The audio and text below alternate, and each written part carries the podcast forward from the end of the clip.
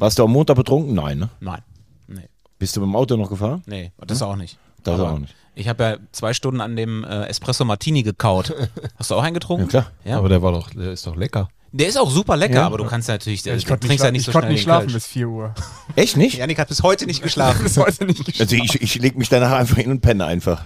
Mega lecker. Der macht einen nochmal fit. Ja, er finde ich schon einen auch, nochmal ja. nach, nach vorne. Wie Danach früher, kann man Mo ins wie früher. Moped-Sprit. Kaffee mit Kaffeekorn. Sag mal, äh, noch eine andere Frage. Was glaubst du gestern? Ich habe wirklich das Preußenstadion um 21.43 Uhr verlassen. Ja. Wie lange du gebraucht hast? Was denkst du, wann ich zu Hause war? Kurz nach zehn. Kommt darauf an, was du äh, als dein Zuhause bezeichnest. Äh, ich tippe 22.34 Uhr. Nee, das, das, das wären ja vom Parkplatz weg keine 50 Minuten. Nee, das kannst du nicht schaffen. Also es war ja, ich kam ja nicht oben durch, das ist ja eine Katastrophe, da wegzukommen. Ich war um 23.05 Uhr zu Hause. Das fand ich echt, weil ich halt erst an der Ampel um 22.05 Uhr war. Und die meiste Zeit hast du wahrscheinlich in Köln in der Stadt liegen lassen. genau. Und hab unterwegs noch WhatsApp. Ja, Yannick hatte auch große Probleme gestern. Äh, schwerer Tag für dich. Das Internet ist ausgefallen. Ja, nicht nur das Internet, der ganze Strom ist ausgefallen. Sonntagmorgens aufgewacht, Strom weg, alles weg. Und das, äh, muss man sagen, ist eine Extremsituation für einen urbanen Mann. Vor allen Dingen, deine Frau ist nicht da, keiner kann dir helfen, ja? ja, genau, da musste ich mir mal selbst helfen und habe dann gemerkt, äh, dass man äh, kochen kann man nur mit Strom und warm Wasser gibt es nur mit Strom. Na, was, wa- was in der Dönerbude? Falafel geholt. Nee, dann ja, dann Anruf beim Stromanbieter, die kam dann vorbei und dann hieß dann schon die erste Nachricht, ja, das könnte so sechs bis acht Stunden dauern. Äh, hat dann auch so lange gedauert, also ich hatte dann am Nachmittag wieder Strom, aber seitdem funktioniert das Internet halt auch nicht. Und äh, Deshalb auch gestern von dir gar keine Nachricht. Seitdem hast du so hohen Datentraffic. genau, also ich habe gefühlt gestern 10 Gigabyte an Datenvolumen verballert. Ah, hast du einen guten Handyvertrag? Ich kenne da einen Anbieter. Ja, ich, ich bin, ich habe einen guten Handyvertrag, ja. Äh, jetzt frage ich, jetzt frage ich aber, ähm, hast du trotzdem alle Spiele sehen können? Ich habe äh, nicht alles sehen können, aber ich habe immer so partiell was gesehen. Hat die Wiese nicht für dich geöffnet und einfach für dich den ja, Magenta-Kanal nee, die angemacht? zeigen ja immer nur Osnabrück und zweite Liga leider. Hallo? Was ist gegen Osnabrück einzuwenden? Ehemaliger Drittligist, Kultclub. natürlich, natürlich. Wir Haben, ist da jemand Osnabrück-Fan, oder? In der Wiese. Ja. Ja? Ja. Ah, okay. Ist so eine, Oh. Ist, Oh. Ist das Kai, ist das Kai Brünker? Koschinat. Da kommt das neue Handy für Der, Yannick. der Torbrünker. Oh, das ist aber wirklich spannend. Wer jetzt kommt? Ja, oder weißt du's? Oh, die Heizung scheint ausgefallen. Auch das noch. Mensch, was ich. ist denn los? Jetzt fa- fallen bei allen Leuten hier die Sachen aus. Also in Deutschland irgendwie von einem Tag auf den anderen funktioniert hier nichts mehr. Deutschland liegt brach. Sieht aus wie Thomas Kraus. Die Heizung muss entlüftet werden. Oh Gott. ja, was sein muss, muss sein. Hallo. Guten Hallo. Tag. Hallo. Äh, die Warmwasserleitung. Okay. Also ich muss noch Wasser haben. Alles klar, dann an Wasserhahn, dann so. Bitteschön.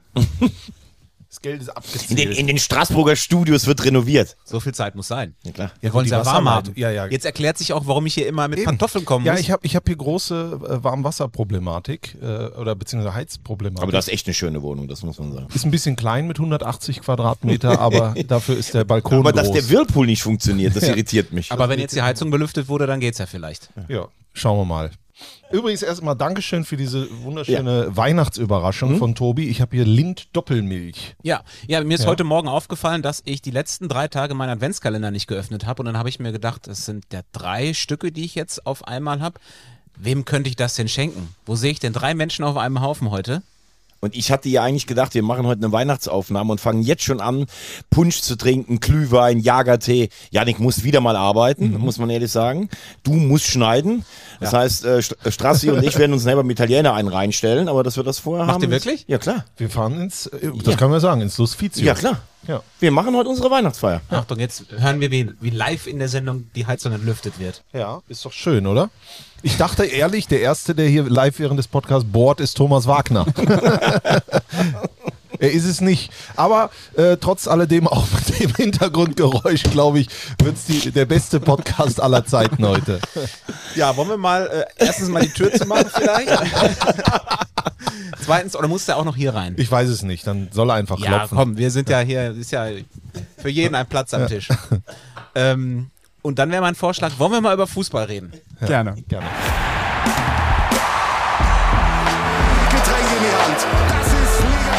Hitzig und emotionsgeladen. Kritisch auf diese 90 Minuten schauen. So funktioniert das also. 4 zu 3, der dritte Liga-Podcast von Magenta Sport. Wollen wir das mal so stehen lassen? Herzlich willkommen, sehr verehrte Damen und Herren und wie Jan Böhmermann immer sagt, alle dazwischen und außerhalb. Herzlich willkommen zu einer neuen Folge von 4 zu 3. Folge 20 ist es, wenn ich richtig mitgezählt habe. Ja. Ja.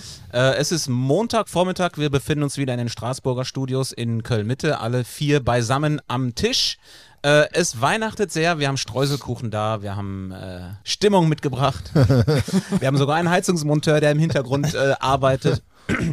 Die Festbeleuchtung muss ja hier auch irgendwie. Ich Ne? finde auch, Strassi, das hättest du tatsächlich mal machen können. Mal irgendwie so eine Lichterkette. Weihnachtsbaum hast du nicht, Eine ne? Kerze. Nee, da doch, ich habe ein bisschen Lichterkette im, im Flur, wo ich meinen wunderschönen Adventskalender habe, den ich. Aber wo ist der Adventskranz? Habe ich nicht. Hast du nicht? Nee. Er ist der Grinch. Ich bin, ja, ich bin da ein bisschen, aber ich habe hier da hinten so schöne äh, Kakteen aus, aus, äh,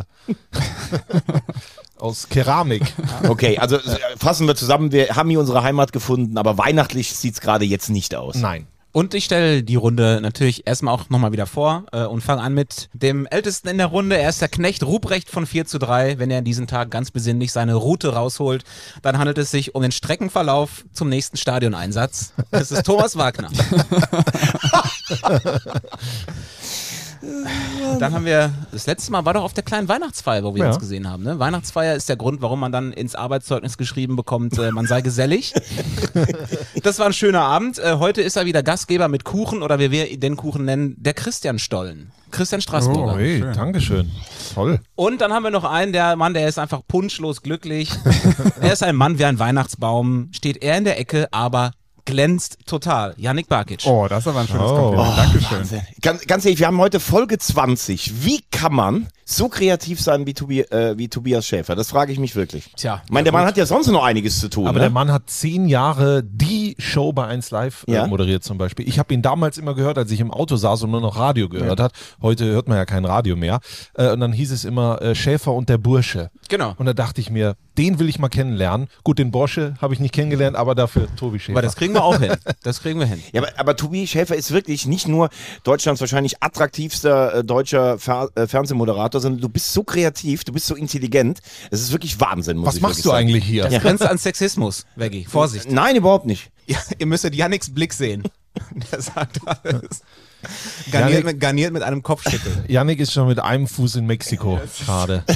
Einfach über die Grenze gesprungen. Ich möchte beginnen mit äh, einer Geschichte, die wir nächste Woche vorhaben. Denn nächste Woche ist dann die letzte Folge des Jahres. Das wird dann unsere große Weihnachtsfolge. Vermutlich, leider sind wir dann nicht zusammen hier, sondern an- Veggie ist dann wahrscheinlich von außerhalb zugeschaltet. Das lässt sich nicht äh, anders arrangieren, aber wir kriegen das trotzdem hin. Und wir möchten in dieser letzten Folge nächste Woche den Spieler der Saison küren, der bisherigen Saison natürlich. Der Hinrunde, kann man sagen. Der Hinrunde, genau. Und äh, möchten das natürlich von euch da draußen wissen. Wer ist denn für euch bisher der Spieler der Hinrunde, der Saison in der dritten Liga? Äh, es gibt einige Kandidaten. Wir wollen euch jetzt noch nicht beeinflussen. Ein paar Namen werden sicherlich heute Marcel auffallen. Benger. Nein, Entschuldigung. OBM. ähm, und wir würden uns freuen, wenn ihr uns das einfach per Sprachnachricht schickt. Wer ist für euch der Spieler der Saison bisher und warum? Vielleicht 15, 20 Sekunden Sprachnachricht Sprachnachrichten sind geil. an unser 4 zu 3 Handy. Ich nenne euch nochmal schnell die Nummer. Das ist die 0151 5665 8335. Das könnt ihr abspeichern und dann findet ihr uns ganz normal in eurem WhatsApp-Adressbuch und dann schickt uns wirklich gerne eine Sprachnachricht mit eurem Spieler der Saison. Und jeder darf teilnehmen. Ja. Jeder darf teilnehmen. Äh, aber es, du hast ja gerade Benger gesagt. Es gibt jetzt schon viele, die das geschrieben haben. Ich habe gerade noch bei Twitter geguckt. n.lu hat äh, Marcel Benger vorgeschlagen. Da muss ich sagen, Respekt. Also den, der wird schon oft genannt. Und dann möchte ich, äh, ihr macht zu viele Insider, Freunde. Das können wir nicht alles erklären. Also ich möchte Ja, jetzt auch, ich möchte, ich möchte jetzt auch keinen Wein ins Wasser gießen, aber Folge 7. Das wäre auch das erste Mal. Oh, warte kurz, der Kollege. Ja, bitte. Ach, die Heizung. Ja. Ja, ja klar. Gut, ähm, ich habe die Leitung gelüftet, aber es kann noch ein, zwei Stunden dauern, bis richtig heißes Wasser kommt. Sensationell. So lange äh, gehe ich auch nicht ran. Dann hast du noch ein Trinkgeld für den jungen Mann. Ja, äh, nee, jetzt habe ich keine. Aber möchtest du ein Stück Streuselkuchen? Ja, bitte nimm dir was. Hier. Bitteschön. Wunderbar. Der ist richtig gut. Bäckerei Balkhausen, überragend. Alles Dann klar. Schöne Weihnachtstage. Ne? Tschüss. Tschüss. So, das war live hier. Hast du noch Trinkgeld? Ich habe gerade kein Geld. Nein, aber das macht man doch nochmal, der war doch sehr nett. Ja, ne? wunderbar. Ich gebe immer gerne Trinkgeld. Steht übrigens doch hinter dir, ne? Ja, klar. Also ich wollte nur sagen, Folge 7 der Schwarzwaldklinik. Es geht, um, es geht um eine Wunderquelle. Rennen alle hin, füllen Wasser ab, weil das soll Krankheiten heilen. Die Leute gehen nicht mehr ins Krankenhaus. Am Ende stellt sich durch, weil Katie, die Haushälterin, auch Magen-Darm-Schwer hat. Es sind Kolibakterien da drin. Das war also alles nur ein großer, ähm, großer ähm, Schwindel. Die Wunderquelle, Folge 7. Super. Ich glaube, ich gucke das wirklich vor Weihnachten.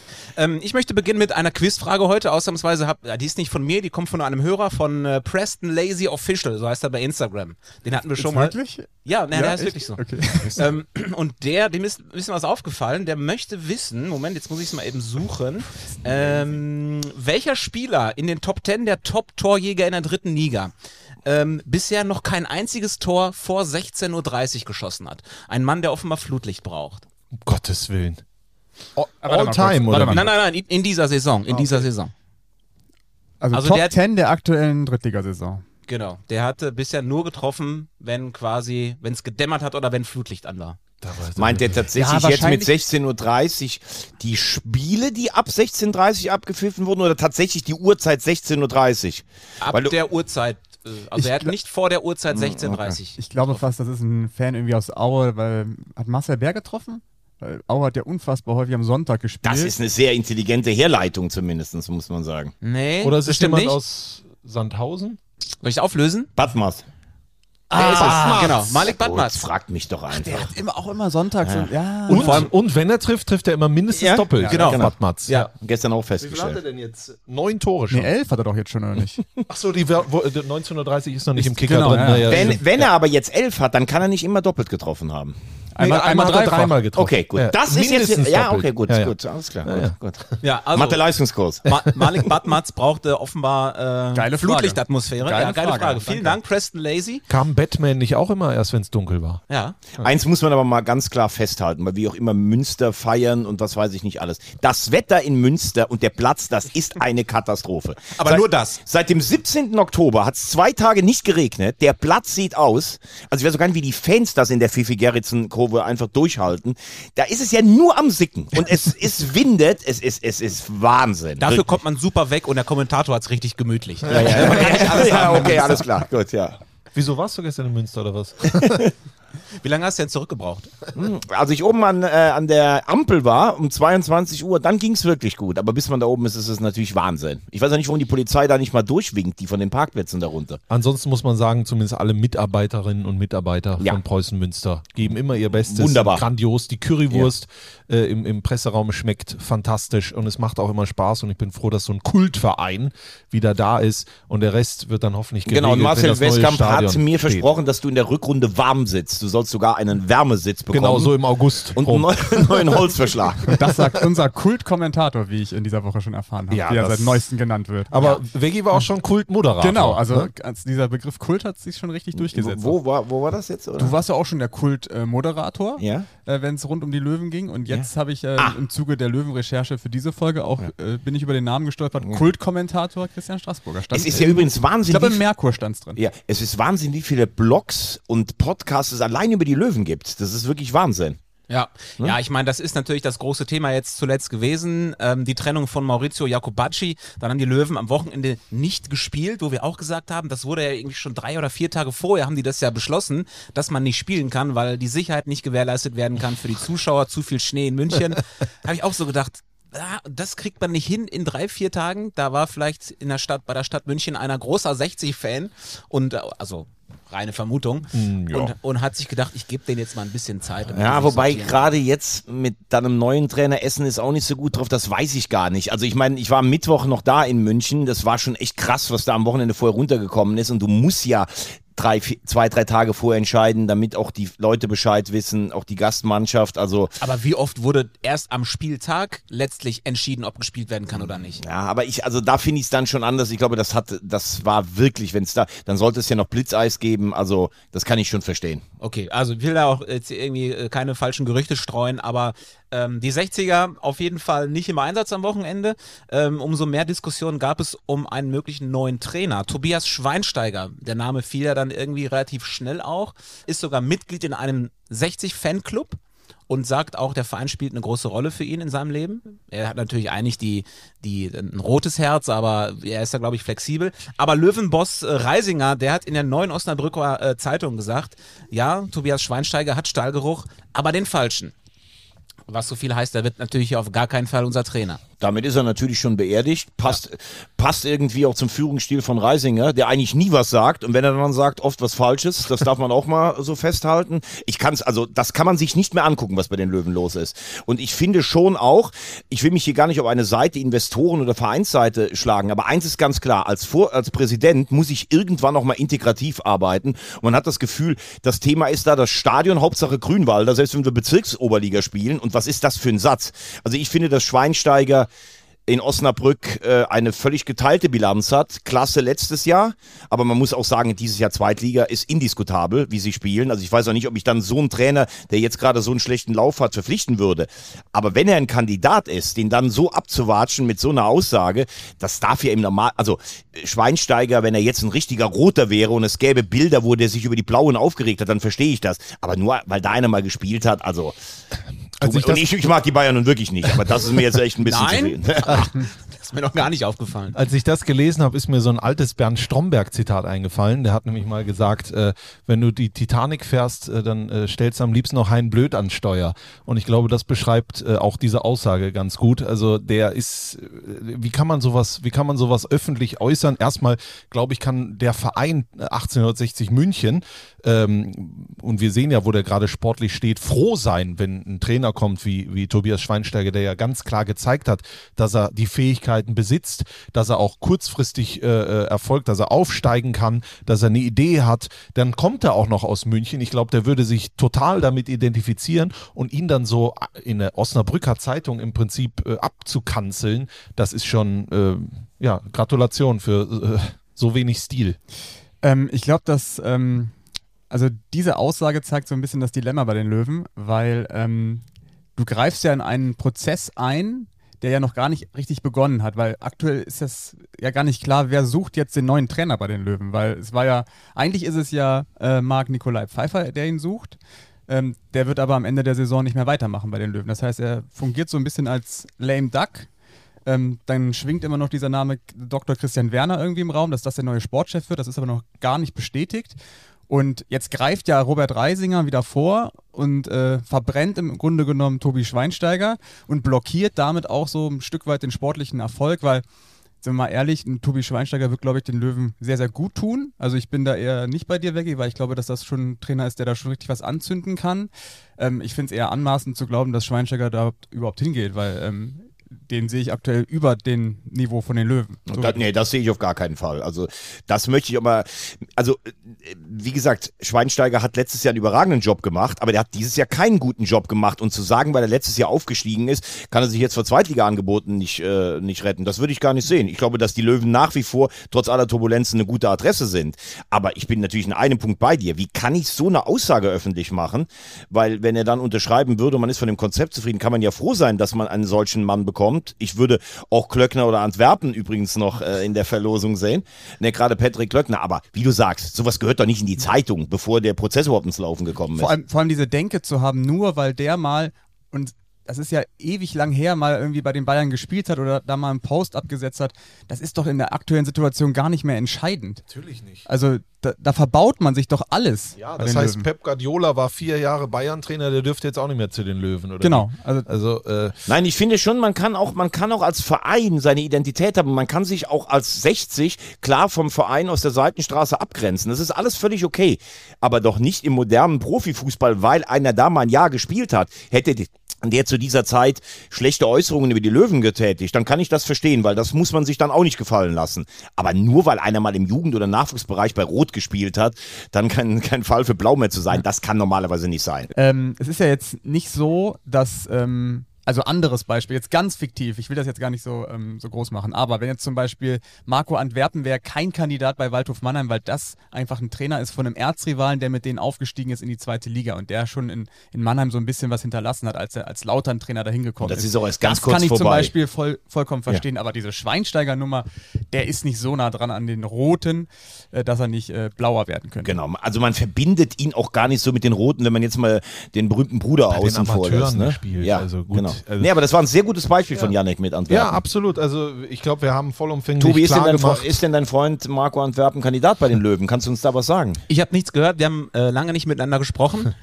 Du hast ja die Nummer, lass ihn doch mal kurz spontan anrufen. Du hast doch auch die Nummer. ich habe auch die, aber du bist ja da mit dem Ding verbunden. Würde mich freuen, wenn wir den irgendwann nochmal wiedersehen als Trainer. Ja, ich meine, es gibt, ich, wir, wenn wir die Löwen verlassen, äh, Janik klärt in, muss hinter den Kulissen, ja, wir warten ja immer noch auf unseren Gast Kai Brünker. Das übrigens. ist heute eine verrückte Folge. Erst kommt der Monteur. Aber aber kommt es ist die beste Es ist Folge. die beste Folge bisher, das muss man sagen. aber was ist denn zum Beispiel mit jemandem wie Patrick Klöckner? Hat in der dritten Liga, finde ich, in Chemnitz gute Arbeit geleistet, obwohl dann der Rückstand am Ende doch zu groß war. Hat in Mannheim Mannheim für meine Begriffe gute, gute Arbeit, Arbeit geleistet. Hat, das muss ich dann auch sagen, wenn ich das bei Schweinsteiger kritisiert habe, bei Rostock nicht geliefert. Das ist dann da auch wollte der auf einmal was ganz anderes. Ja, und das ist dann wahrscheinlich auch schwierig. Ähm, ich glaube auch, dass das Hansa, wir haben ja gesagt, das ist natürlich ein Verein mit einer unheimlichen Kraft, aber es ist sicher auch ein spezieller Verein, da hat es halt bei ihm nicht funktioniert. Ähm, aber ähm, ich sehe auch den, weil ich einfach den Fußball, den er spielen lässt, gerne sehe. Und ich finde schon, dass die Löwen ein paar Spieler haben, die einen guten Offensivfußball vertragen können, einfach. Ne? Ich finde auch, wir hatten ihn schon öfter mal und wir haben ihn auch eher in die zweite Liga geschickt, aber weil ich ja immer noch auch wie du vom Glanz der Löwen überzeugt bin und auch vom Potenzial dieses Vereins, vor allen Dingen mit den geilen Fans, Michael Schiele ist auch ein Typ, der glaube ich, der hat schon mal Löwen trainiert, allerdings in Braunschweig, äh, der das glaube ich gut moderieren kann. Der hat die Ruhe, der hat die Gelassenheit, dennoch dieses Feuer, die Emotionen auch, ist aber kein, kein Rumpelstilzchen, hat super Erfahrung in Liga Das 3. Einzige, was manchmal schwierig ist, wenn er dann am Ende des Spiels sagt, in der 37. Minute vorm Gegentreffer gab es einen Einwurf hinten, der war falsch. Gut, vielleicht hat er das ja jetzt in den letzten Wochen überdacht. Nee, aber Schiele hast du Ich vollkommen glaube, recht. das wäre einer, der den Löwen gut äh, zu Ja. Gesicht stehen würde. Aber bei Glöckner bin ich ebenso, der muss auch zurück in die Liga. Ähm, hilf mir mal gerade, der Vorgänger von Patrick Glöckner fällt mir jetzt nicht Bernhard ein. Trares. Bernhard Trares ist ja, glaube ich, auch in der Verlosung bei 60 München. Der würde natürlich auch mit seiner Art und Weise gut da reinpassen. ja, und der hat ja, der, hat hat ja wirklich Stallgeruch. Löwenstallgeruch, ne? Der war einer der Aufstiegshelden. Das war zu seiner Zeit der meistgefaulste Spieler der Bundesliga. Und der hatte, der war eigentlich gar nicht so schnell und war Abwehrspieler, aber der hat die Fouls gezogen. Unfassbar. Müsst ihr euch auf YouTube mal anschauen, denn Bernhard Trares eigentlich immer selber fault, aber der Gegner bekommt gelb ich oder. wollte sagen, austeilen konnte der aber auch. Ja, klar. Ja. Das war ein, also das war ein richtiger Löwe. Schön mit Thomas Miller zusammen als Vorstopper. Unfassbar. Aber So, wenn wir jetzt den Kreis vielleicht mal ein bisschen erweitern und äh, von den Löwen auch so ein bisschen weggehen, das Trainerkarussell dreht sich natürlich jetzt vermutlich auch von Woche zu Woche immer schneller. Es gibt ja noch einige andere Vereine in der Liga, die vielleicht demnächst eine neue Lösung brauchen. Ähm, wir gucken vielleicht mal zu Waldhof Mannheim, wo sich nichts tut, so, das wundert viele. Äh, viele andere dann aber auch wieder nicht. Also wir haben jetzt noch nichts gehört, dass äh, Beziehungsweise wir haben ja, wir haben die Info bekommen aus Mannheim, dass der Trainer äh, nicht zur Disposition steht. Stand jetzt. zumindest nicht bis zur Weihnachtsfeier Genau. heute Abend, am Na, Montagabend. naja, ein bisschen was ist passiert. Markus Komp äh, ist freigestellt, ne? So, der, ja. auf den sich ja der Zorn der Fans auch vor allen Dingen gerichtet hat. Aber trotzdem erscheint mir Mannheim im Moment völlig ratlos. Ja, wir machen jetzt bis zur Winterpause noch mit Rehm und Schork weiter. Und eins muss man ja auch klar sagen, wir haben ihn ja, oder ich habe ihn ja auch ab und zu mal in der Saison kritisiert. Ich fand den Auftritt von Segert am Wochenende äh, am Mikrofon stark, weil das war mal weg von dem üblichen Floskel-Dings, sondern einfach, wir haben keine Idee nach vorne. Äh, Ja, wir können es gerne mal hören, ne? Cello Segert nach dem äh, 0-3 in Sandhausen am Samstag. Äh, Das tut dann schon weh, diese Nackenschläge, dann wieder aufstehen, wieder aufstehen. Aber was einfach fehlt, ist diese, diese, diese Qualität, auch vors Tor zu kommen, äh, im eigenen Spiel Ideen zu haben, im eigenen Spiel ähm, Strukturen zu haben. Und ähm, ja, die Liga ist so ausgeglichen. Und äh, alle 20 Mannschaften, da können Sie mir glauben, die werden alle äh, Gas geben, die werden alle äh, Mentalität äh, besitzen und die werden alle kämpfen ums, äh, fürs, fürs, fürs Überleben. Ja, und dann trennt sich manchmal die Spreu vom Weizen. Im Moment sind wir in einem sehr, sehr gefährlichen Strudel. Ich habe ihn dann auch noch gefragt danach, ob denn äh, der Trainer noch genug Ideen vorbringt oder ob er das Gefühl hat, der Trainer hat Lösungen. Und da hat er dann nur gesagt, äh, lassen Sie meine Aussage mal so stehen. Ist das eine Kritik am Trainer gewesen? Das ist für mich ganz klar eine Kritik am Trainer. Also warum sollte man den auch ausklammern? Wir müssen jetzt nicht so tun, dass Rüdiger Rehm jetzt zu Hause sitzt und sich sagt, ich habe mir gar nichts vorzuwerfen. Der ist ja erfahren und schlau genug und ein guter Typ, das können wir ja alle äh, bestätigen.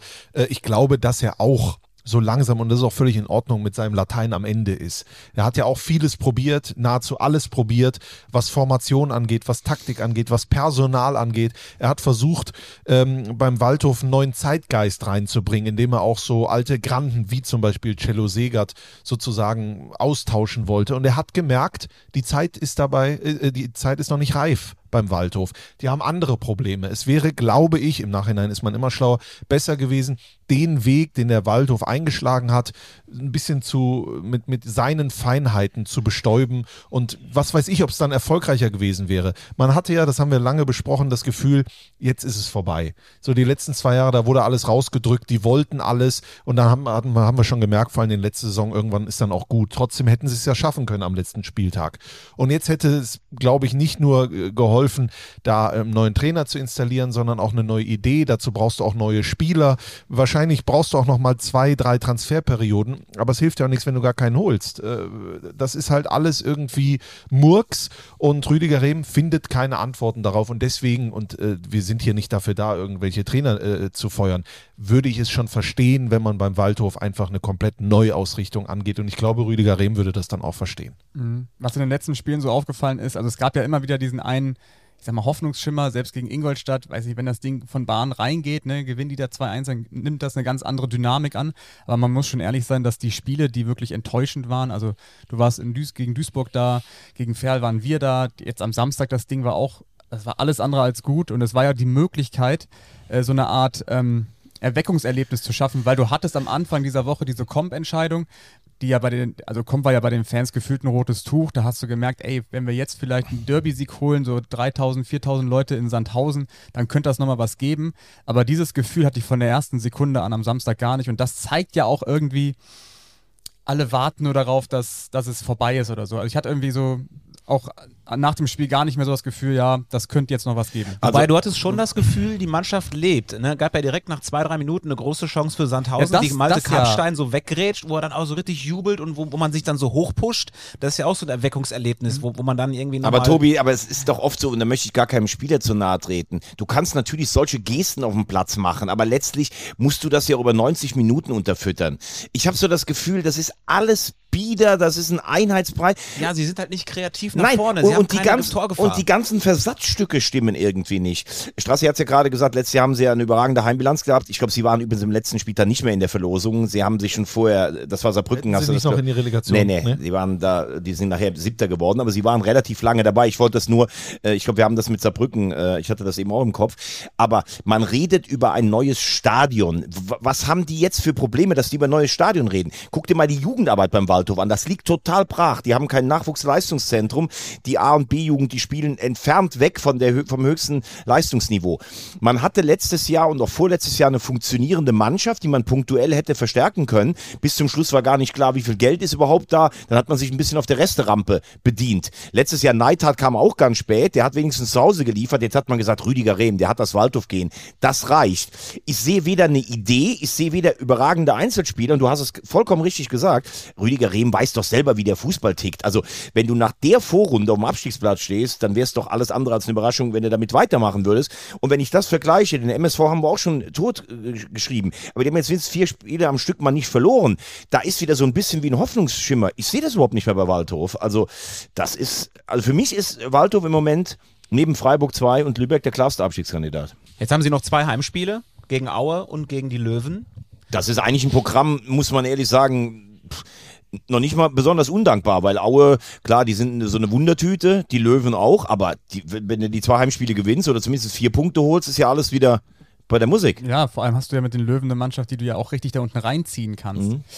Ähm, aber wie gesagt, das ist, ähm, es steuert so ein bisschen darauf hinaus. Also Rehm kriegt ja anscheinend jetzt diese beiden Spiele auch noch, aber gefühlt ist es ja so, trotzdem werden sie im Winter reagieren, egal wie er jetzt wahrscheinlich spielt gegen, gegen Aue und den Löwen. Und das ist ja auch irgendwie komisch für einen Spieler. Es ist ja auch nicht damit getan, Rüdiger Rehm zu entlassen. Also wir wissen ja, also der, der Waldhof muss sich neu aufstellen. Das ist nicht zukunftsträchtig.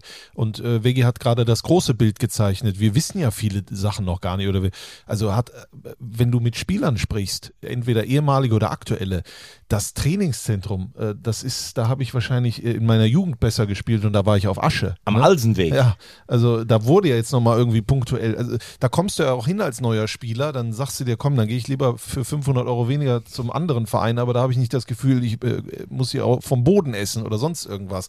Also ähm, der Waldhof muss sich entscheiden, wollen wir Profifußball? Wollen wir wirklich dann auch zweite Liga, so wie es ja auch gesagt wurde, dann aber auch mit allen Mitteln und mit allen Dingen und nicht nur hier äh, elf Spieler, die den Arsch voll kriegen mit Geld und dann nach mir die Sinnflut. Aber das ist ja auch das Problem. Bernd Beetz sagt zum Beispiel, der den Verein ja erst wieder dahin gebracht hat, jetzt muss auch mal die Wirtschaft in Mannheim nachziehen. Also der hat was reingesteckt, aber bleibt so auf halbem Wege stehen. Kann man ja auch verstehen. Ich meine, niemand muss dem Waldhof Geld geben. Aber dann kommt auch in Mannheim das spezielle Problem. Du hast mit den Adlern natürlich eine Mannschaft, die in einer anderen Sportart wahnsinnig erfolgreich ist. Also die rennen auch nicht direkt die Wirtschaftsunternehmen jetzt gerade für einen Drittligaklub äh, die, die Tür ein. Und die Adler haben doch jetzt verloren gegen die Haie. 0 zu 4. An Arnitschka, Shootout. Ja? Ja. Ich war jetzt äh, bei den Kölner Haien gegen Ingolstadt. Ja? Ne? Auf 4-1, ne? da Hast war, du gestellt. War ein tolles, war ein tolles, toller Abend. Das nur bei Haben wir bei Magenta ja auch, Eishockey. Genau. Ich sogar wollte sogar einen eigenen Podcast auch. Also Waldhof äh, sicherlich ein Brennpunkt, ähm, dann auch der VfB Lübeck, auch da äh, ja, wird es jetzt aktuell, glaube ich, ganz schwierig, auch für den Trainer, den wir hier auch schon zu Gast hatten im Podcast. Äh, die haben jetzt am Wochenende auch hoch verloren. Glaubt ihr, ähm, da bleibt man bei, bei der aktuellen Lösung? Oder das finde ich von allen problematischen Situationen eine, die vorhersehbar, am vorhersehbarsten war. Also, dass Lübeck um den Klassenerhalt spielt, ist für mich klar. Natürlich, äh, wenn du dann zu Hause 4-0 gegen Ingolstadt spielst, die sich aber auch stabilisiert haben, äh, jetzt nicht äh, äh, den feinsten Fußball zeigen, aber ich glaube, das wäre das wäre für mich jetzt eine absolute Überraschung, wenn du da über einen Trainerwechsel nachdenkst. Also Seht ihr das anders? Ähm, ja, also sportlich gesehen erstmal nicht. Du musst natürlich äh, immer das große Ganze sehen und wenn du einfach äh, zu diesem Zeitpunkt so wenig Punkte hast, also wenn wir es mal vergleichen, auch mit der Saison 2021, wo Lübeck das erste Mal in der dritten Liga war, sind sie aktuell sogar schlechter. Man wollte ja daraus lernen aus der ganzen Nummer, hat deswegen auch erfahrenere Spieler geholt, wie Tafferzhofer, Klevin, äh, Boland Gruppe sind natürlich weiterhin mit dabei und das funktioniert anscheinend gerade nicht.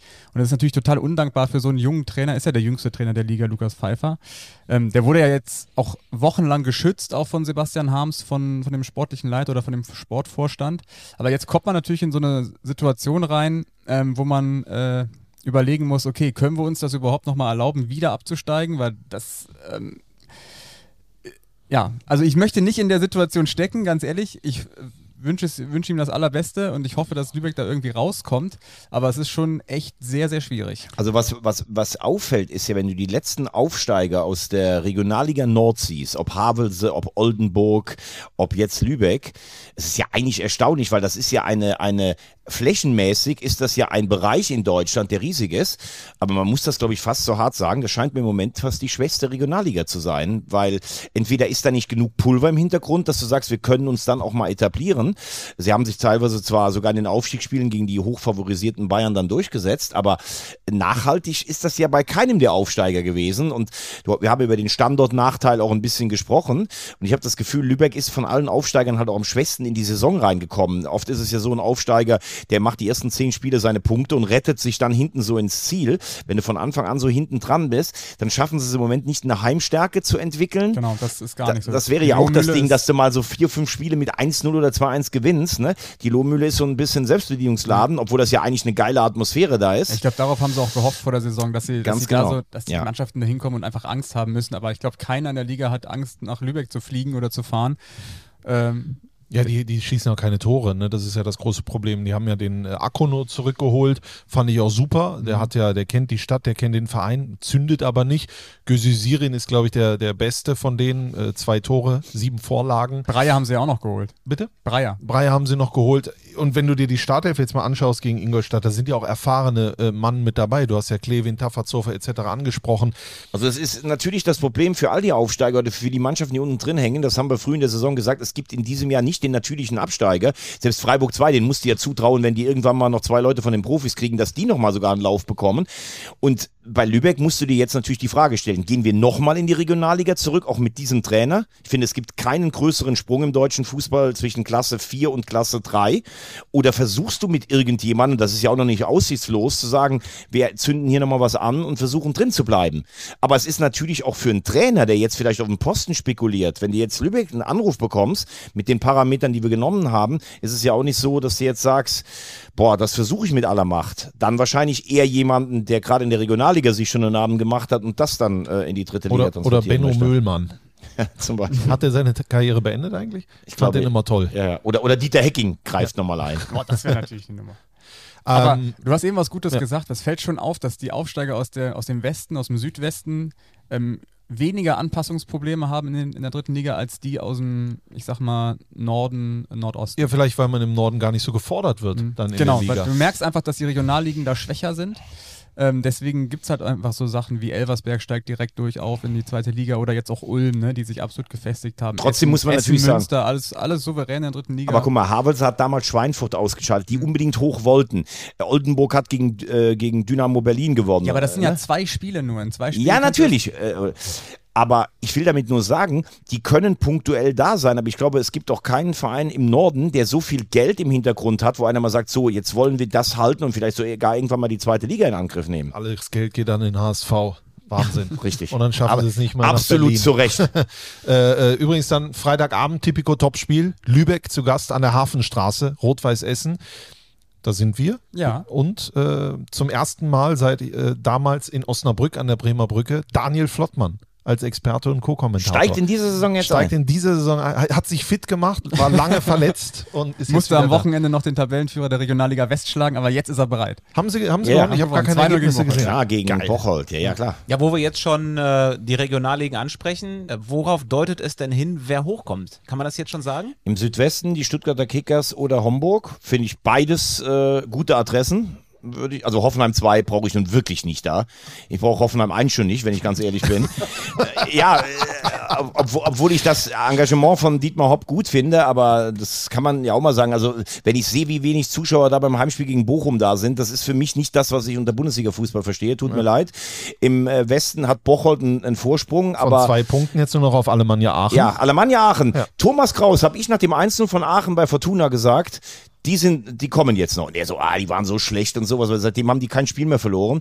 Also es deutet viel auf Aachen. Ich hoffe immer noch auf die Fortuna. Das ist ja mein Verein hier, mein Fisternöllchen in der Stadt. Äh, Ja, ich bin Mitglied. ja, klar, du auch. Im Süden läuft vieles auf Würzburg hinaus und im, ähm, im Nordosten haben wir, glaube ich, so einen Dreikampf zwischen Berlin, zwischen Greifswald, ähm, wo ja die Gebrüder Groß herkommen, und Pele Wollitz mit Energie Cottbus. Ähm, die würden ja, glaube ich, direkt aufsteigen, der, der Nordosten. Und im Norden sieht's nach Hannover 2 oder Phoenix Lübeck aus. Also da bin ich dann für Phoenix Lübeck, dass wir wenigstens einen Standort oben haben. Äh, Aber äh, SV Meppen, 10 Punkte Rückstand. aber die haben weniger Spiele. Ja, ein, ein Spiel weniger. Äh, drei Spiele Ja, ja, weniger. klar. drei, Also, sorry. Also es gibt viele. ja, ja, genau. Es gibt viele, die sagen, Meppen hat jetzt die beste Mannschaft und Ernst Mittendorf hat doch gut eingekauft. Ja, genau. Nach Ist- Power Ernst, nachdem er weg ist, haben sie jetzt, äh, haben sie sich jetzt endlich befreit und wer, hat, wer hat übernommen? Ist es der. Alipur. Ja, Alipur. Ah, okay. Ich dachte, es wäre der. Äh, ähm, Du dachtest, Heiner Beckmann macht nee, das nee, jetzt nee, auch nee, noch. Nee, der, wie heißt der denn noch? Der ehemalige Verteidiger von, vom SV Meppen. Ganz schlecht, dass ich das jetzt nicht weiß.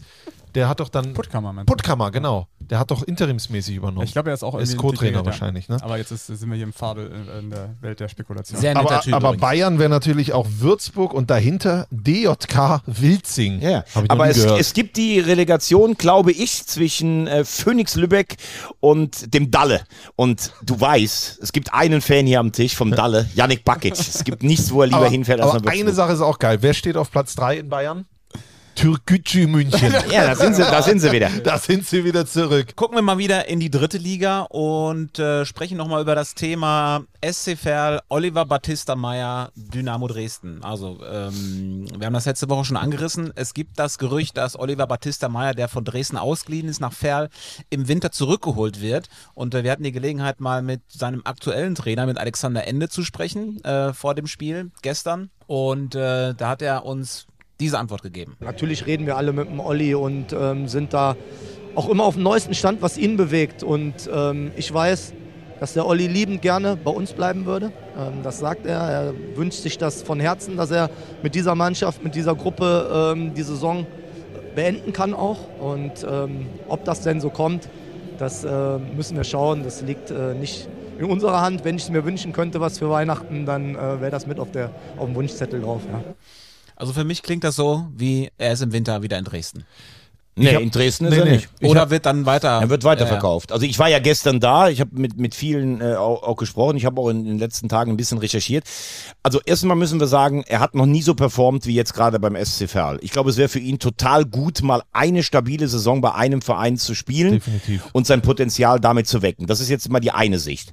Auf der anderen Seite würde der SC Verl ihn natürlich wahnsinnig gerne behalten, weil er ein Garant dafür ist, dass sie vielleicht diese Saison krönen, vielleicht kommen sie noch in die Relegation oder sowas. Auf der anderen Seite ist es Profifußball, das muss man auch ganz klar mal sagen. Es gibt diese Vertragsklausel und es ist völlig okay, wenn Dynamo Dresden diese Klausel zieht. Wo wir jetzt in den Bereich kommen, wo man vielleicht noch mal nachdenken kann, macht das so Sinn und muss das alles so sein? Markus Anfang sagt ja ganz klar, in seinem System kann er mit diesem Spieler nichts anfangen.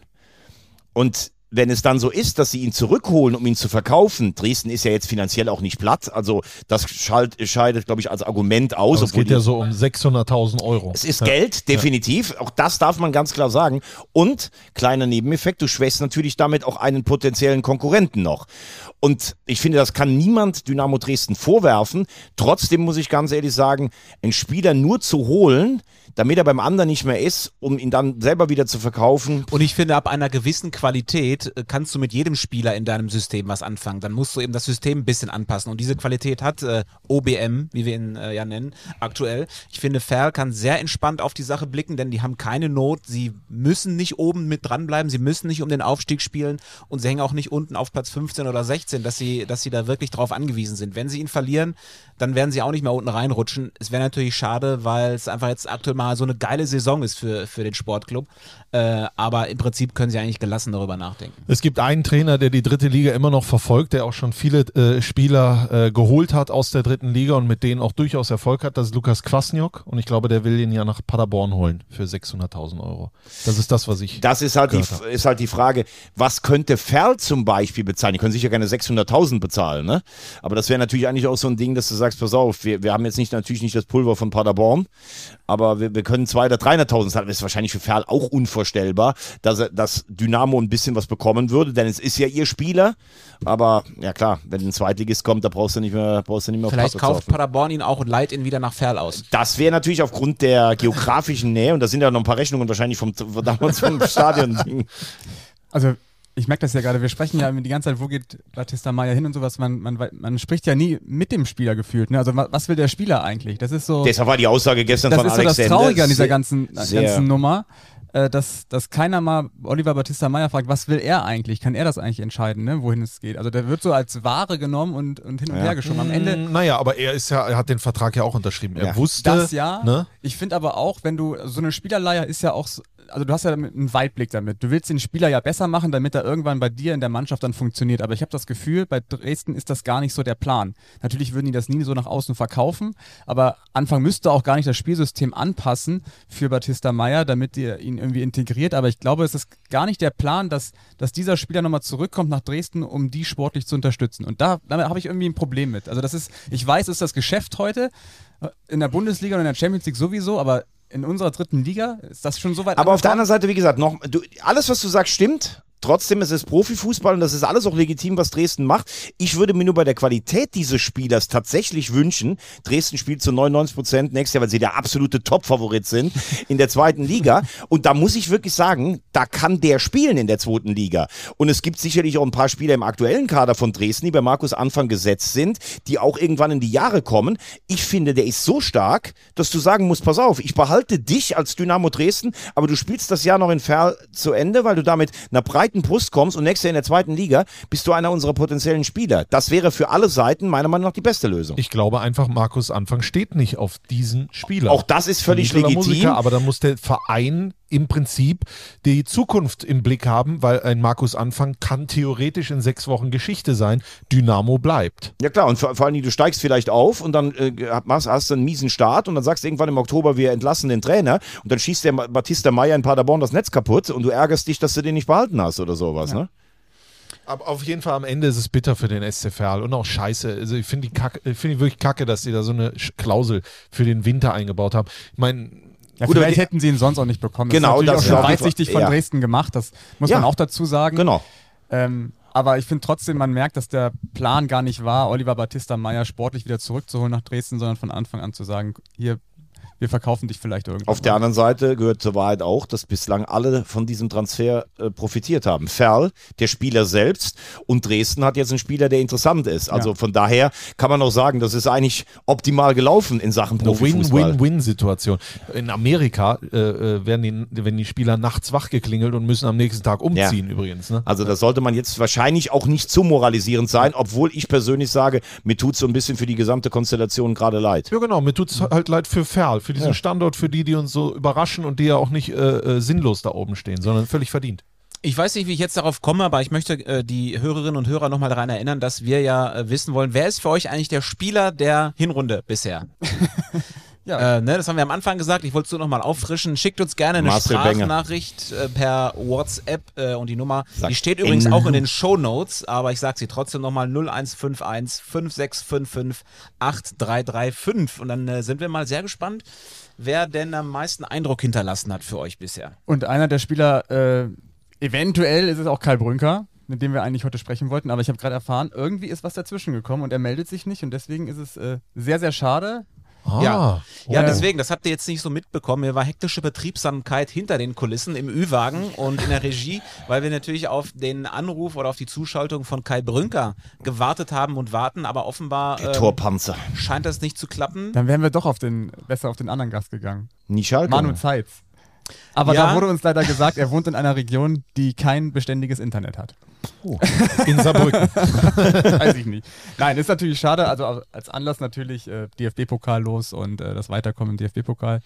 Hätten Ja, wir aber- heute sehr gerne mit ihm gesprochen. Ich bin mir nicht sicher, ob Manuel Zeitz auch in der Lage gewesen wäre, heute zu sprechen. Habt ihr den gesehen, wie der aussah nach dem Spiel in Freiburg? Der sah aus wie ein Boxer. ja gut, das, also Und hat, der, hat ja wirklich, der hatte, er hatte erst, glaube ich, die Platzwunde. Aber Manu Zeitz, der kann das wegstecken. Ja, ja, klar. Und aber das kommt dann- scheint, das scheint ja in Saarbrücken normal zu Ja, sein. da fährst du mit dem Bus nach Hause, da wird ein bisschen Maggi drauf gestrichen, da geht das alles ja, schon mit der wieder. Leona draufgelegt. Ja, klar. Tim Nein, Schreiber aber sah ja auch schon so aus. Ja doch, ich habe das Bild gesehen. Genau, ja. er, erst die Platzwunde, dann kommt er wieder drauf und dann wird er nochmal von seinem eigenen Keeper auch nochmal so richtig wegrasiert. Also das war äh, Was körperlicher Kai Höchsteinsatz. Brünker musste ja auch seine Nase anscheinend nochmal richten, nachdem er ja im DFB-Pokal äh, die Vorlage gegeben hat zum 2 zu 0 Aber mit, das, mit müssen, der Nase. aber das müssen wir schon auch nochmal sagen. Also was Saarbrücken da am Mittwoch geleistet hat, also das ist ja Wahnsinn. Also ich weiß gar nicht, natürlich gibt's immer schon mal Sensationen, wobei die Bayern, das ist ja schon eine über, über, über Sensation. Aber dass du dann noch, wenn Frankfurt keine gute Phase bis zum Samstag hatte, das Dreierturnier übrigens zwischen Bayern, Frankfurt und Saarbrücken hat der FC Saarbrücken mit sechs Punkten gewonnen, ne? das ist auch ganz klar. Ähm, darf man aber schon mal sagen, das war ja wirklich total überzeugend. Äh, also Saarbrücken glaubt wirklich dran, zu Hause jeden Verein dieser Welt schlagen zu können. Und jetzt Borussia Mönchengladbach. Ja. Da schlagen ja zwei Herzen bei dir. dann und ich würde fast ne? sagen, von diesen drei Mannschaften ist das das einfachste Los. Von den drei Bundesligisten. Ja, auf jeden Fall.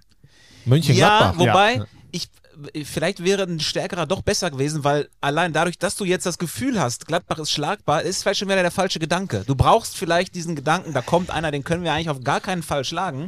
Aber soll ich dir mal Und sagen, das wäre bei Stuttgart und Leverkusen der Fall gewesen. Da hätte jeder gesagt, okay, jetzt ist die Reise wirklich zu Ende. Und bei Gladbach habe ich auch so den Gedanken gehabt, ja, warum eigentlich nicht? Aber das ist vielleicht Damit genau wird der man aber Gladbach auch nicht ganz gerecht, muss man jetzt schon auch mal Gladbach klar ist der klare Favorit, Ja, aber was halt die natürlich. Geschichte und ich kenne diesen Verein ja als Fan schon seit über 23 Jahren oder sowas und das hat das Spiel jetzt auch wieder am Wochenende gezeigt.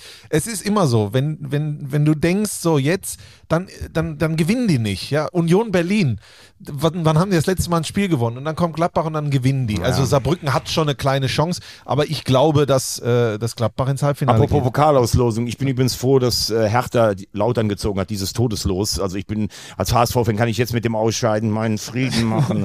Wahnsinn. Fahren wir nach Saarbrücken gegen Gladbach. Das können wir echt mal machen. So eine schöne, Januar ist das, ja, glaub ich, eine ne? schöne äh, äh, Zuchttour oder mit dem Boot Tour können wir Saar. runterfahren. Rhein, Mosel, Saar. Hallo Dirk Jochum, wir Ja. bräuchten vier Karten. Okay, macht das. Wer macht das klar von euch jetzt? Das macht Dirk Jochum jetzt, der hört ja hoffentlich zu, oder? Genau. Ja. Das schieben wir jetzt einfach so. Übrigens, meine Frage der Woche würde ich ganz gerne stellen. Oh, sind wir schon so weit am Ende? Nein, aber ich kann sie doch mal vorher ja, ich einstreuen. gerne, würd ja, auf jeden Fall, ja. Können wir doch mal machen, weil es gut passt. Was ist der größte Erfolg des ersten FC Saarbrücken in der DFB-Pokalhistorie? Das Halbfinale gegen Leverkusen, oder nicht? Nimmst du den Chama-Pokal da auch noch mit rein? Der gehört natürlich in diese Liste mit natü äh, natürlich. Dann haben da. sie mit Sicherheit da irgendwann mal äh, das Finale erreicht, würde ich jetzt mal. Oder Also nach meinen Recherchen waren sie, äh, das finde ich schon interessant, viermal im Halbfinale. Das hätte ich jetzt nicht unbedingt gedacht. Und zwar in den 50er Jahren äh, sind damals einmal gegen die Bayern ausgeschieden und einmal gegen den VfB Stuttgart. Dann 1985 im Halbfinale gegen Bayer Uerdingen, die das erste Finale, das in Berlin regelmäßig ausgespielt wurde. Dank Wolfgang Kapp Schäfer, der später beim FC Homburg auch im Saarland noch einen Namen sich gemacht hat, gegen die Bayern gewonnen haben 2 zu 1. Und dann jetzt unter Lukas Kwasniok vor, wann war es, vor drei Jahren, ne, gegen Bayer Leverkusen. Mhm, also ja, ja. viermal Halbfinale, finde ich durchaus bemerkenswert. Meinst du, äh, Saarbrücken ist jetzt reif für Berlin? Ich glaube, dass Saarbrücken jetzt reif für Berlin ist. Saarbrücken hat die letzten, äh, von den letzten acht DFB-Pokalspielen sieben gewonnen. Wahnsinn. das finde ich einfach eine geile Zahl. Ja, der FCS aber auch jetzt, äh, das ist übrigens äh, äh, das erste Mal jetzt auch, dass sie dann einem Sieg haben folgen lassen. Also nach den Bayern war es ja, glaube ich, Ja. unentschieden oder so. Oder Niederlage Viktoria Köln, ne? Äh, und jetzt haben sie gewonnen, also äh, defensiv stabil. Sie schießen Tore, nicht nur Brünker, äh, sondern auch Rabihic äh, etc. pp. Also äh, Spielen jetzt gegen Regensburg. ja, Da die haben ja, die 1-1 haben ja, die haben ja haben. diese Wahnsinns zu Null-Serie. Also wir waren ja gegen, gegen 60 da, als sie 3-2 verloren haben. Und seitdem haben die wirklich kein Gegentor mehr bekommen. Also sowohl im DFB-Pokal nicht, im Landespokal nicht, fünfmal in der Liga nicht. Also das, die alte Stärke bei Saarbrücken ist wieder da. Trotz äh, dem, dem Batz Und was, was erstaunlich ist in dem Zusammenhang, Zusammenhang, wir waren, waren wir nicht zusammen in Essen, da haben sie das Spiel verloren. Und wenn du genau hingehört hast, war eigentlich klar, Ziel kriegt maximal noch ein Spiel und dann war's das. Also als Trainer, wenn du so angeschossen bist, so nochmal den Turnaround zu schaffen, dermaßen sensationell mit den beiden Spielen, dann zu Hause Dresden zu schlagen, also da ziehe ich dann auch mal meinen Hut äh, vor Rüdiger Ziel. Das ist stark. Ich sehe in Saarbrücken am Brunnen, das ist dort am Marktplatz, eine Rüdiger Ziel-Statue aus Leonern, die dann Ewigkeiten dort stehen bleibt. Rüdiger Ziel, die. Wie Roland. Stegmeier, der damals beim 6 zu 1 76 vier Tore gegen die Bayern geschossen hat. Auch eine Legende auf immer. Ich habe jetzt noch eine Rechercheaufgabe für alle unsere Hörer, weil äh, das war mir gar nicht so bewusst, aber Kai Brünker war ja auch, auch auf, auf dem Kicker-Titel drauf. Ein Drittligaspieler. Das ist ja eine große Ehre. Ja. Wann gab es das zuletzt? Dass ein Drittligaspieler oder ein Drittliga-Protagonist. Weißt der du es oder Ich weiß es nicht. Achso. deswegen, das Wahrscheinlich, ich, ich tippe 97 Willi Kronhardt, der damals, das war, nein, Moment, Cottbus gegen Karlsruhe, könnt ihr euch auf Schnee noch erinnern, das war der erste Spieler, der sein Trikot gelüftet hat und hatte eine Botschaft drunter stehen. Für Jule, das war seine damalige Freundin. Und das könnte ich mir vorstellen, nach einem DFB-Pokal-Halbfinale, dass das mal ein Titelbild gewesen Und das ist. geht doch, also damals, als Saarbrücken im Halbfinale war, mit, mit Batz, bestimmt doch auch Batz, also Batz, wahrscheinlich. Batz. Na, das können wir mal. Das, Der das, übrigens jetzt zweimal im Kasten gestanden Ja. hat bei Mainz 05. Ja. Ne? Auch gestern und zu Null gehalten beim, Weißen FC, Ballett. Ja. Ne? Ja. sowieso, die dritte Liga äh, brilliert in der Bundesliga. Äh, Benedikt Tollerbach. Union. Getroffen. Große, Ja. großer Hoffnungsträger jetzt. Kann aber gegen Real nicht spielen, weil ihn Urs Fischer nicht äh, für die Champions League Kader nominiert Nicht dein hat. Ernst. Ja. Ah, das ist eine Frechheit. Wahnsinn, was du alles weißt. Tja, Das ist Recherche. ja, das ist Recherche. Ja, absolut. Ulm. ich weiß hier einfach noch ein Thema. Nee, müssen wir besprechen. Ulm im Exil. Ja, aber fast 5000 Zuschauer. Sie waren enttäuscht, waren nur 4, 6, 23 oder was? 4, 6, 28. Ja, haben, oh gut. Haben also mit Bussen, Shuttle hat alles geklappt. Finde wichtig, das erste Spiel dort auch nicht zu verlieren, damit du nicht direkt so eine Aversion gegen dieses Ausweichstadion hast. Äh, Übrigens interessant, das gibt's ja auch ganz selten. Die Ultras von Aalen haben dem SSV Ulm erlaubt, dass die Ultras da genau stehen, wo sie sonst stehen, weil es auch eine Fanfreundschaft zwischen den beiden Schön. gibt. Ähm, Das, das, ist, ist nicht selbstverständlich. das ist Nee, überhaupt nee. nicht selbstverständlich. Das ist ja einer der größten Ritterschläge in, in diesen Kreisen dann. Ne? Also, das ist ja eine gute Voraussetzung, sich da wohlzufühlen. Also als ich mir den Spielbericht ähm, noch mit Internet ähm, angeschaut habe, äh, hatte ich so direkt mit diesen schwarzen Trikots von Ulm in der alten Ostalb Arena und so hatte ich direkt diese Peter Vollmann, Matze Morris Vibes. Also ich hatte schon wieder direkt diese. diese Weißt du noch, das war der übrigens in Aalen ist Stadt, habe ich parallel geguckt, wie die Fortuna abgestiegen ist damals. Und ich saß erstarrt, wie in, wie in Wachs gegossen auf dieser Treppe und habe auf Yannick Bakic gewartet, um die schwere Heimfahrt anzutreten. Und ich war, glaube ich, einmal in Aalen und da hat dieser, wo ich noch dachte, er heißt Morris, äh, hat einen Dreierpack gesch äh, geschnürt. Matthias Morris. Und da hat er einmal bei einem Jubeln so eine lange Nase Lange gezeigt. Aber warst du nicht, äh, hast du dich nicht wie der Busfahrer von diesem Fanbus vom 1. FC Nürnberg verfahren, der Nein. damals im westfälischen Aalen angekommen ist? Gott sei Dank, nee, nee, ich bin, glaube ich, sogar im Zug gefahren und bin dann durch die Stadt gegangen. Äh, in Aalen hat er sogar mal Steven R. gespielt. Ja, ne? klar. Ja, die, die Steven R. Arena. Du willst ja auch eine Dokumentation drehen über seine Karriere, ne? Genau, hier die wird ein Halbstünder. Aber was man ja sagen muss, ist, dass der SSV Ulm sich äh, nach dieser kleinen Delle dann doch wieder zurückgearbeitet hat. Also das hätte man jetzt auch nicht so direkt erwartet, dass, dass ein Aufsteiger dann, dann doch so, wie hat es äh, Matthias Heidrich die Woche gesagt, in der, äh, in der Suppe um Platz 3 mitschwimmt. Ich, ich kann nur lobende Worte finden für den SSV. Angefangen natürlich bei dem grandiosen Kapitän Joe Reichert, aber die haben natürlich noch viel, viel mehr. Aber du sagst es richtig. Du kannst natürlich mit Euphorie, äh, kannst du in die dritte Liga starten, du kannst gewinnen, du kannst dich feiern lassen und so. Und dann ist klar, das sagt ja jeder, gibt es immer eine Down-Phase und dann gibt es viele Aufsteiger, die wir in den letzten Jahren gesehen haben, die dann da drin bleiben. Siehe zum Beispiel Victoria Berlin als großes Beispiel. Äh, und, und die haben sich wieder herausgehoben und deswegen sind sie für mich auch ganz, äh, ein ganz großer äh, Kandidat da für Platz 3. Also why not? Stell dir vor, SSV Ulm, also was für ein Traditionsclub, da müssen sie wahrscheinlich noch was am Stadion tun dann, oder? Für, für was, höhere Aufgaben. Was ich spannend fand, was äh, Thomas Wölle vor dem Spiel gesagt hat, dass er ähm, hofft, dass durch diese Nähe zum Spielfeld, dass da nochmal so eine ganz andere Energie rüberkommt, weil es ist ja schon auffällig in Ulm, diese Laufbahn, da geht viel verloren, die haben ja kein Dach über der Kurve, es war deutlich lauter auch jetzt in Aalen, ähm, dass das so auch so ein entscheidender Faktor sein kann, finde ich spannend. Ich meine, allerdings muss man leider auch sagen, 70 Kilometer sind 70 Kilometer. Aber es ist die ne? A7. Es, ja, okay. gut. 70 Kilometer oder wie Wagner sagen würde, Zwei eine Minuten. Viertelstunde. nee, das war zu viel. nee, aber äh, trotzdem bleibe ich dabei, dass es natürlich kacke ist, dass sie nicht im eigenen Stadion spielen. Ne? Und dass es da, weil wahrscheinlich hätten sie es trotzdem gekonnt, oder? ja, gut, jetzt, Oh, das ist jetzt nach dem letzten Woche, wo so viel Schnee war, auch in Süddeutschland, ist das wahrscheinlich schon auch nachvollziehbar. Aber klar ist, wenn du jetzt ein Stadion mit Laufbahn hast, da hast du teilweise echt einen Standortnachteil. Tja, warst du nicht mal da? In Ulm, ich Ja. habe Bundesliga-Fußball in Ulm gesehen. so ich war bei diesem legendären 1 zu 9. Bist du da nicht mal vom Zehner gesprungen? Ja, auch das, klar. Mit, mit, Was war denn der das legendäre 1 zu 9? Ulm gegen äh, Bayer Leverkusen. Leverkusen, ja. Äh, damals hatte Ulm, glaube ich, ich möchte jetzt nicht lügen, am 25. Spieltag 30 Punkte und hat, glaube ich, bis zum Schluss nur noch einen einzigen geholt. Und es fing an mit diesem 1 zu 9 Debakel der Spatzen. Paolo Rink hat da noch äh, groß aufgezogen. Deutscher Nationalspieler. Mhm. Genau, ja. Das sind meine Erinnerungen an Ulm. Was liegt noch hier rum an Themen vom Wochenende? Äh, Claudio Kammerknecht von Dynamo Dresden beweist Was, oder hat bewiesen, was für eine Parade. Deutschland hat kein Torhüterproblem. Uiuiui. Ähm, wie lange wird er gesperrt dafür? Zwei Spiele? Drei? Ja, das ist schon eine grobe Unsportlichkeit. Ne? Also Zwei. Drei, Zwei? 25. glaub ich. Nein. Nein, ich glaube, für normales Handspiel auf der Linie wirst, bekommst du eins und das ist, glaube ich, aber ähm, insofern ver vergleichbar mit Suarez 2010, obwohl ich, wie gesagt, wie der Kammerknecht den rausholt. Und es ist ja auch ein Reflex Das ist irgendwo. nur ein Hast Reflex. du Ja, mir ja. auch sofort angesehen. genau. Der wusste es, auch ganz es sind, genau. Es sind zwei Spiele, würde ich sagen. Ja, ja, so ein Ding rutscht dir dann irgendwie raus. Das Ja. ist natürlich super ärgerlich, aber ähm, aus seiner Sicht, zum Glück haben sie das Ding gewonnen. Dresden wieder äh, in der Spur. Ja, für Dynamo ein mega wichtiger Sieg. Ne? Also die, vor allem die Art und Weise, die waren ja wieder nicht gut. Und dann ne? aber Es zu zehnt das Ding zu ziehen, Boah, ne? Das muss, muss man auch echt. Ähm, ich habe vor, der- vor dem Wochenende so gedacht, okay, vielleicht macht es ja doch mal Sinn, äh, den großen Kutschke rauszunehmen, der der Typ, der alles zusammenhält, und Scheffler mal von Anfang an zu bringen und dem einfach mal die Chance zu geben, auch auf Spielzeit zu kommen, um die Ch- Chancen auch mal zu verwerten.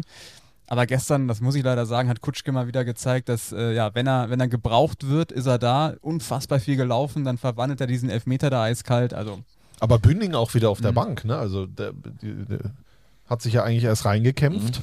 Jetzt ist er wieder draußen. Mhm. auf also. den steht Anfang anscheinend auch nicht. Der geht zum SC Verl. Ist Dynamo Dresden für dich der Top-Favorit Für eigentlich? mich Top-Favorit, definitiv. Ja. Ich glaube, wir müssen noch gute Besserung an Simon Handel ausrichten. Ja, oh der ja. hat sich gestern äh, schwer verletzt. Kann man, also es war schon ein Schockmoment gestern. Ich habe äh, noch äh, frische Nachrichten bekommen, dass er da in, in Regensburg geblieben ist, da in, im Krankenhaus. Anscheinend äh, Verdacht auf Gehirnerschütterung und der hat sich, hat sich ganz stark auf die Zunge gebissen, hat extrem geblutet und deswegen gute Besserung äh, an dieser Stelle, wenn er auf Ist Julia Schulz denn jetzt Pressesprecherin von Viktoria? ist auf jeden? Fall die erste Anlaufstelle, sagen wir Ja. mal so. Aber Also Moment, das muss man mal die ganz kriegen wir klar auch noch sagen. reinge reinge Arno, Arno hat ja von sich aus äh, gesagt, jetzt ist Finito la Musica und jetzt muss ich mal ganz ehrlich sagen, seit ich dritte Liga mache, ist Julia Schulz bei Viktoria Köln.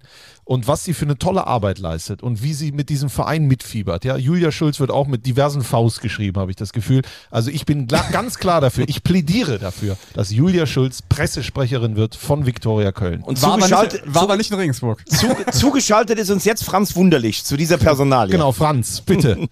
Mach das Ding fest. Wir brauchen mehr Frauen.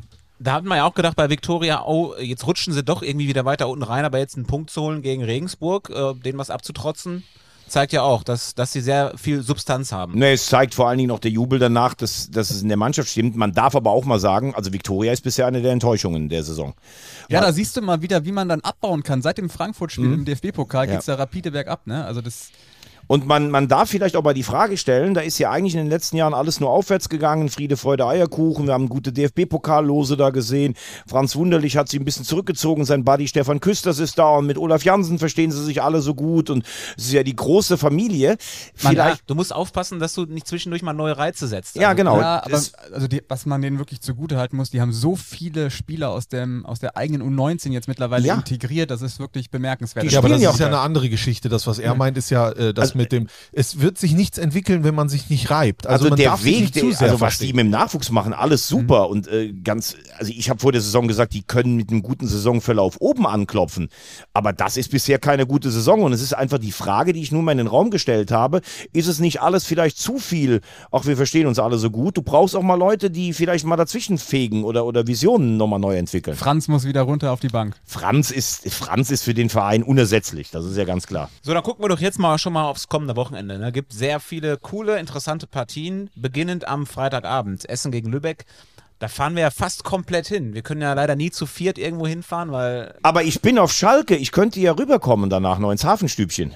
Das wäre doch mal was. das wäre was. Wir Ja. sprechen von Rot-Weiß Essen gegen den VfB Lübeck. Das am Freitag äh, und am Samstag geht es dann weiter mit, boah, zum Beispiel Saarbrücken-Regensburg, finde ich mega. Waldhof, wichtiges Spiel gegen Aue. Genau, da fahre ich auch hin. Mit dem äh, lieben Kollegen Michael Stock. Und wir sind am Sonntag bei einem ganz wichtigen Moment. Ja, wir sind bei Bielefeld gegen 60 München. Genau, beim ersten Spiel von Frank Schmöller. Frank Schmöller, Frank Schmöller hat gesagt, er hat am meisten gelernt von Ernst Happel. Es gibt ja dieses Bild, er war, ist ja Pokalsieger mit dem HSV geworden. Es gibt ja dieses Bild, dieses Mannschaftsfoto, wo Frank Schmöller neben Ernst Happel steht. Das ist einfach überragend. Und er sagt, er hat von dem gelernt, wie, wie man in der Mannschaft umgeht, obwohl der kaum geredet hat, Ernst Happel. Geil. Es ist übrigens am Wochenende aber auch noch ein wichtiges Spiel in der Schau ins Land Reisen So nämlich, vorher nämlich um 13.30 Ja, Uhr. der MSV gegen Dynamo Dresden. Zwei der größten Adressen in dieser Liga. Das muss man wirklich sagen. Da ist, glaube ich, auch das Wedau-Stadion mal wieder äh, richtig voll. Und dann kann man sich schön einstimmen auf. Also ganz ehrlich, was ist das denn für ein Nachmittag? Was ist das für ein Sonntag? Duisburg, Dresdner nach Bielefeld 60. Also wenn dann- man genügend Internet zu Hause hat, kann man ab 13.15 Uhr herrlich Magenta Sport Und schauen. abends noch Viktoria Köln gegen Freiburg 2. Ja. Hallo, was will man mehr? Das kann man eigentlich eines, an einem Tag alles schaffen im Ja. Auto, oder? Über die A7? könnte Vielleicht gibt es klappen, oder? einen äh, Hörer oder eine Hörerin, die sich jetzt von uns Nein, nein, herausgefordert nein, nein, fühlt. nein, hör auf. Was? Weil du kannst von Bielefeld nicht in Köln sein, wenn du alle Verkehrsregeln einfach äh, einhältst. Das geht nicht. Ich kenne Moderatoren von Magenta, Ja. die schaffen das, zwei Spiele an einem Tag zu kommentieren. Ja, Hammers. Gut. Schade, dass Kai Brünker nicht dazu kam. Nur das ist, bleibt so hängen. Aber das, das machen wir aber nochmal. das holen wir nach. Klar. Ne? nach, ja. Nach dem Halb, wenn sie im Halbfinale sind. Dafür besorgt uns Kai Brünker vier Karten fürs Spiel gegen Borussia Mönchengladbach. Stimmt. Dafür, das, dafür brauchen wir jetzt vier Karten, genau. das ist Mindestens als Entschädigung. klar. Ja, VIP-Karten natürlich. Ich möchte das Spiel neben Rainer Kallmund äh, gucken. Nein, du sitzt auf der Kuhwiese da hinten, da wo es schwarz abgedeckt ist, Ja. und kriegst deinen eigenen Leona-Sitz. Von Dirk Jochum hingebracht. Genau. Und der bringt mir auch immer die Leona rein. Ja, freue ich mich drauf. Schön. Genau, dann haben wir alles äh, geschafft. Die Heizung von Strassi funktioniert wieder, das ist das Wichtigste. Echt? Ich find's kalt hier. Nee, die habe ich ja gar nicht an. Ah, okay. Aber der hat ja auch gesagt, ein, zwei Stunden. Aber ich mache jetzt gleich mal. Aber wir gehen ja jetzt erstmal. Genau, uns- wir haben jetzt äh, Weihnachtsfeier, äh, Genau. Weihnachtsessen haben wir jetzt. Dann habt eine schöne Restwoche und ein wunderbares Wochenende und wir hören uns nächste Woche zur letzten Folge des Jahres wieder. Denkt nochmal dran, wer ist euer Spieler des Jahres? Gerne die Sprachnachricht an uns schicken und äh, dann seid ihr Teil von der nächsten Folge. Wir die, freuen uns. Die dann heißt Menschen, Bilder, Emotionen. Der große Drittliga-Rückblick. Ohne Günther Jauch. Hatte katastrophale Quoten, aber ist ein anderes Thema. Mit äh, Steffen Halaschka, ne? Genau. Naja. Naja. Tja. Mehr Müssen, im müssen sie Medien- selber wissen. Auch das hätte ich moderieren können. so, wiederhören. Tschüss. Ja, und kurz nach der Aufnahme des Podcasts erreichte uns noch diese Sprachnachricht von Kai Brünker. Hi, Servus, liebes 4 zu 3 Team. Leider kam mir heute was Persönliches dazwischen, was ähm, ein bisschen Vorrang hatte. Ähm, es tut mir wahnsinnig leid. Äh, dennoch lasst euch deswegen jetzt nicht den Tag verderben und ich hoffe, wir können das zeitnah mal nachholen. Ich wünsche euch allen einen schönen Tag und haltet die Ohren steif. Euer Kai. Getränk in die Hand. Das ist hitzig und emotionsgeladen. Kritisch auf diese 90 Minuten schauen. So funktioniert das also. Zu 3, der dritte Liga-Podcast von Magenta Sport. Wollen wir das mal so stehen lassen?